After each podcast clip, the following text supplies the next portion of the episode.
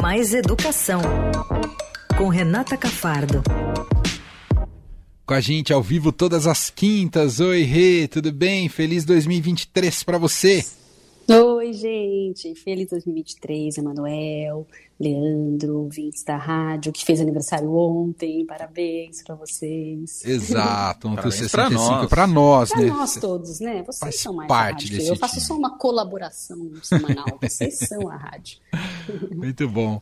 Rê, já estamos com o novo governo nos seus primeiros dias de trabalho, ainda está só começando. Eu sei que tem uma grande carga de ansiedade em relação a isso, mas queria que você já nos contasse aí dos primeiros sinais dados e até primeiras ações já concretizadas aí pelo Camilo Santana à frente do Ministério da Educação. É, o que a gente tem por enquanto é, são duas coisas, né? Uma, uma nova organização do Ministério, da questão de estrutura mesmo, de secretarias, né? De como ele vai funcionar, e também uma revogação de alguns decretos é, que tinham sido feitos é, pelo, pela gestão anterior, né? São esses dois movimentos que a gente viu até agora. Porque, de maneira geral, a gente já viu algumas entrevistas do Camilo Santana, eu estive, inclusive, na posse dele, é, lá no dia 2, e ele falou é, das prioridades, que serão alfabetização, principalmente, também voltar a ter um diálogo e, e voltar a ter um melhor orçamento para as universidades federais, que a gente sabe quanto, quanto sofreram nesse período de cortes orçamentários, mas tudo assim, ainda em, falando-se em prioridades, mas não em quais políticas vão ser feitas. Né? Até amanhã vai ter a reunião ministerial e o que está se dizendo é que o presidente Lula teria pedido para nenhuma política é, né, pública ser divulgada sem o aval dele. Né? E nessa reunião ele enfatizaria isso com os ministros. Então, nem pode ainda o Camilo Santana estar tá divulgando políticas específicas. Né? Ele diz quais são as prioridades, o que, que o Ministério vai é, buscar, mas não de que maneira. Né? Então a gente já fica ainda nessa surpresa de como é que vai ser isso, né? Tá bom, a alfabetização é a prioridade, mas o que vai ser feito para recuperar a alfabetização que foi perdida é, nos últimos anos, né? Que as crianças não, não, não têm aprendido a, a ler e escrever é, desde antes da pandemia, já era difícil, com a pandemia piorou um pouco. Desculpa. Então, é, o que a gente já tem é, inicialmente é que nenhum secretário também ainda foi anunciado, né? A gente sabe que na estrutura dos ministérios é, tem os secretários, por exemplo, da educação básica, do ensino superior, não foram divulgados ainda, ele só divulgou a presidente do FNDE, que é o fundo lá que cuida da, da distribuição de recursos para municípios, para merenda e tal, mas não divulgou os secretários, não divulgou o presidente do INEP, né, que é o órgão que cuida do Enem. A gente ainda não tem a equipe do Camilo formada, só tem a Isolda Sela, que era aquela, né, governadora do Ceará, que foi é, agora ex-governadora do Ceará, tal como o Camilo, que era prevista até que era votada para ser a ministra, que ficou com uma número 2, a secretária executiva dele, é a única, é, o único nome ali da equipe mais próxima dele que, que a gente já sabe, sem contar o FNDE. E um, um, dos órgãos que seria muito importante, né, todos eles são, né, de secretaria são importantes, mas tem uma, uma secretaria que é a Secretaria de Regulação e Supervisão do Ensino Superior. Essa secretaria, ela cuida desses credenciamentos, aprovação de cursos de ensino superior e de faculdades, reconhecimento de curso, autorização para funcionar, e é algo que é um que que virou um caos nesses últimos quatro anos também, a gente fala pouco, mas a gente viu uma proliferação de cursos, por exemplo, de formação de professores à distância e com valores, são cursos que a gente vê hoje no mercado, tem curso a R$ 99,99 para formar professor, para você ter uma ideia.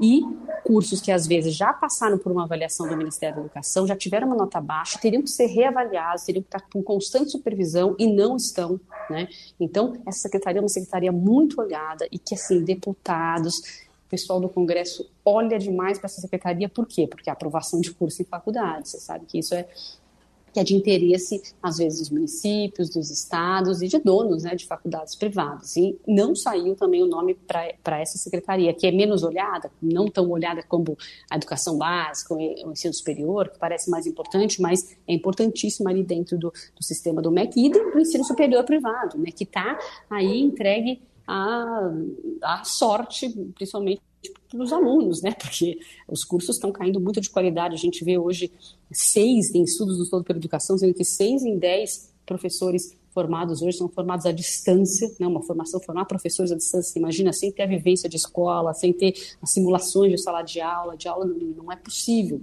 baixa qualidade, estudos mostram baixa qualidade desses cursos que formam à distância, 80% dos cursos de faculdades particulares que formam professores é à distância, então precisa voltar a ter uma regulação, uma supervisão muito forte na, no, no, ensino privado, né, superior. E surgiu até nessa mesma, nesse mesmo assunto um decreto que o Camilo logo é, revogou nos seus primeiros atos, que foi um decreto sobre cursos, liberação de cursos de medicina, que tinha sido aprovado na última hora, lá nos últimos, no apagar das luzes, pelo ex-ministro Vitor Godoy, de Bolsonaro, e que permitia a, a, abertura de cursos de medicina com alguns critérios e tal, até critérios até interessantes, que, que previu uma, uma porcentagem das, mensalidades que fossem para o SUS do município e tal, mas acabavam com uma moratória que, que o Temer tinha colocado lá em 2018 de abertura de novos cursos de medicina no país. E curso de medicina é complicado mesmo, né? Não pode, tem que ter uma estrutura, tem que ter laboratório, tem que ter é, uma estrutura especial, hospital ligado, que não é fácil, não é como qualquer outro curso. E estava se abrindo muito curso de medicina nos últimos anos. Então, Camilo entrou, disse que por precaução revogou esse decreto para analisar. Então, até abril também estão paralisados novamente, como já estavam, mas voltaram a ser paralisadas as, as aberturas de novos cursos de medicina. E eles vão analisar melhor esse decreto. Outra, outra é, polêmica que deu com relação ali à revogação foi que no decreto que eles divulgaram de como seria organizado o MEC, então vai ter uma Secretaria de Educação Básica, Secretaria de Ensino Superior, eles, eles teriam não citado uma diretoria de política de educação bilíngue para surdos. E isso já deu uma confusão no mundo aí é, de quem defende a inclusão, né? Das pessoas com deficiência, dizendo como é que vão acabar com essa diretoria de política de educação bilíngue para surdos, que é importantíssimo. Até o Ivan Varon, Baron, sabe aquele influencia, influenciador de inclusão, que tem paralisia cerebral, que subiu a rampa Sim. com Lula, ele fez uma, um, um vídeo é, perguntando, é verdade, chamando algumas pessoas surdas para explicar se era verdade que o Lula ia acabar com essa, com essa diretoria, e elas diziam que não poderia acabar, que ajudava muito, né, que a educação bilíngue era muito importante para os surdos, porque muitos deles são filhos de ouvintes e precisam é, saber né, as duas línguas. E aí o MEC veio dizer, hoje já veio confirmar que não, que não vai acabar essa diretoria de políticas de educação bilíngue para surdos e que ela só não está prevista nesse decreto é, por um lapso ali, porque esse, esse decreto, na verdade, ele foi feito de uma maneira burocrática, se voltou a ideia do decreto era voltar à estrutura do MEC que tinha antes do governo Bolsonaro, porque eles também, por exemplo, tinham acabado com a Secretaria de Diversidade e Inclusão, por exemplo, que cuida de educação indígena, cuida de educação de quilombolas, de práticas inclusivas, tinham acabado com isso, eles queriam voltar com essa secretaria. Então, para voltar numa estrutura antiga, eles acabaram esquecendo de, de, colocar essa diretoria, essa foi a explicação que foi dada, mas que quando chegarem os secretários, de cada uma dessas secretarias, essa estrutura vai ser montada mais detalhadamente. E esse decreto que foi publicado só começa no dia 24 de janeiro. Então não acabou a diretoria nenhuma. Se ela fosse acabar, ela teria que acabar depois de 24 de janeiro e que não vai acabar. Ela vai continuar existindo. Mas é, assim, isso mostra como é complicado esses primeiros dias, né? Porque você chega, o ministro chega, não conhece a estrutura, já faz alguns decretos ali para. Ah, esse aqui foi feito no apagar da luz, das luzes, já vamos revogar, porque sabe lá o que tem nesse. Vamos tentar. Você. Bom, é aquela coisa que eu já tinha dito. Quem não conhece, o MEC tem mais dificuldade para navegar aí nessa, nessa burocracia, né? Acaba publicando coisas que não sabe muito bem porquê e acaba dando essa repercussão negativa. E ao mesmo tempo não se, não se decide essa equipe, né? Por exemplo, o presidente do INEP, né, que cuida do Enem, precisa ser rapidamente anunciado. Eu também estive no INEP lá em Brasília, que eu estava em Brasília essa semana, e conversei com servidores, eles estão bem tensos, esperando para saber quem vai ser, porque tem o Enem, vai ter uma aplicação do Enem agora semana que vem, que é aquele Enem para presidiários, né, para estudantes que estão é, no sistema carcerário e têm direito de fazer o Enem. Então, ele vai se aplicar, está todo organizado com esse presidente atual. O presidente atual continua lá, que era um servidor, é uma pessoa muito respeitada, e continua lá, está sendo organizado, mas o Enem 2024 já se prevê que ele tem que ser de acordo com o novo ensino médio. E como é o novo ensino médio? Ele tem uma, aqueles itinerários, não sei se vocês lembram, tem uma Sim. parte que é de formação geral e a outra parte que é de formação específica agora. Então o Enem não pode só cobrar formação geral, ele tem que ter uma prova dessas formações específicas que vão estar aí sendo dadas pelo país inteiro. E para o Enem mudar em 2024, que é o que pede o Conservação de Educação, ele vai ter que ser começado, começar a ser feito agora. Precisa começar a fazer questões novas, precisa pensar como vai ser esse Enem de 2024, senão 2024 não muda, não é em cima da hora que dá para mudar. E tudo isso tem que ser feito no primeiro semestre. Então, se não tiver presidente do INEP, não dá para tocar as coisas. Né? Você toca o que vinha uhum. vindo, mas o que, que, você faz com as novas políticas? E tem, né? e tem também uma acomodação política nessas pastas importantes dentro do Ministério da Educação. E aí, Sim. E aí às vezes, isso acaba gerando é, ruídos, desagrada. Um partido quer aquela, aquela chefia, o outro também quer, enfim. Aí a decisão se vai ser técnico ou política, tudo isso acaba é, caindo e, no colo do Camilo.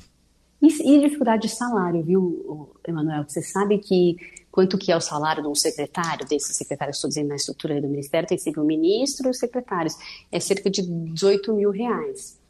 E às vezes se a pessoa vem de fora, por exemplo, né, ele tem, dizem que ele quer trazer muita gente do Ceará, mas não tem direito mais à passagem para voltar para o seu estado. E 18 mil reais, para muita gente, claro, é um salário muito alto, mas às vezes as pessoas já estão em fundações privadas, ganham salários muito mais altos, ou mesmo no seu estado, numa outra secretaria. E pelo menos você está na sua casa, com a sua família, você pode ganhar um pouco menos, você está na sua cidade, para você mudar para uma outra cidade, né?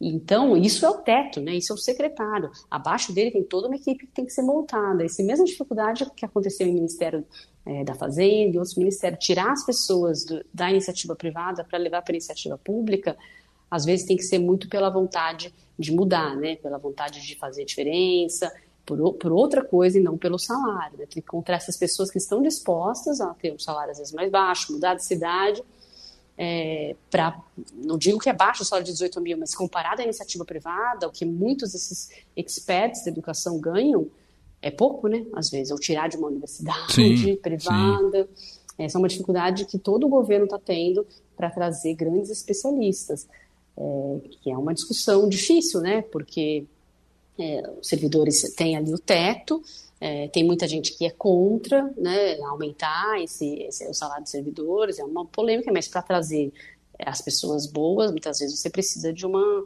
de uma carreira é, que seja interessante para essa pessoa, né? Não dá para só querer que ela tenha esse espírito público, queira colaborar com o país. A gente sempre conta com essas pessoas, né, que tem, que uhum. tem esse espírito público e queira, mas não é sempre que a gente consegue, né? Isso. Bom, seguiremos acompanhando, poucos dias ainda, né? A gente precisa esperar, dar tempo ao tempo, né, para as tomadas de atitudes, claro que sempre vigilantes e críticos, mas para ir avaliar resultados uh, de como vai ficar o Ministério da Educação e depois pelo desafio né, de refundação, basicamente, do Ministério é, da Educação. É, então, é praticamente tô... uma refundação, né? é, porque você já, é, muita coisa tinha sido destruída, não tem política pública para continuar. Isso. Você tem que refazer as políticas. É, né? Não tem senso de continuidade, então não só é. na equipe, mas também no, no, conceito teórico. Então, vai tem chão, tem muito chão. Então, primeiro vamos dar tempo e depois a gente cobra do Camilo Santana os resultados. É isso. Sim. Renata Cafardo com a gente todas as quintas. Semana que vem ela tá. Não, não tá de volta, Leandro? De férias. de ah, férias. Você também tá de férias, Renata Cafardo. Também por quê? Quem mais? Todo mundo, tá todo mundo. O Leandro tá ah, ficando é? sozinho. Eu também? Aqui. Eu posso sair de férias Você também? Não, né, Leandro? Ah, tá. ah, janeiro, né? Férias janeiro é. Todo mundo se manda. É, eu, eu também tô saindo de férias amanhã. Então, ah, eu também, então. Já então, já o povo que se vira aqui no fim de tarde, Ô, tá, louco, Leandro? Que isso? Vou arranjar um filho só pra sair de férias também. É. Ó, oh, boa notícia que ouvimos aqui né, neste momento. Gostei do anúncio, hein? Gostei do anúncio. Leandro vai virar pai. Não é verdade. É, se fosse na Rede TV, essa era a manchete que já estava estampada. Muito bom. Rei, hey, então boas férias para você até seu retorno. Obrigada, gente. Eu um volto beijo. na primeira semana de fevereiro. Já. Então, até lá. Tá bom? Descanse. Um beijo. beijo. Obrigadão. tchau. tchau. tchau.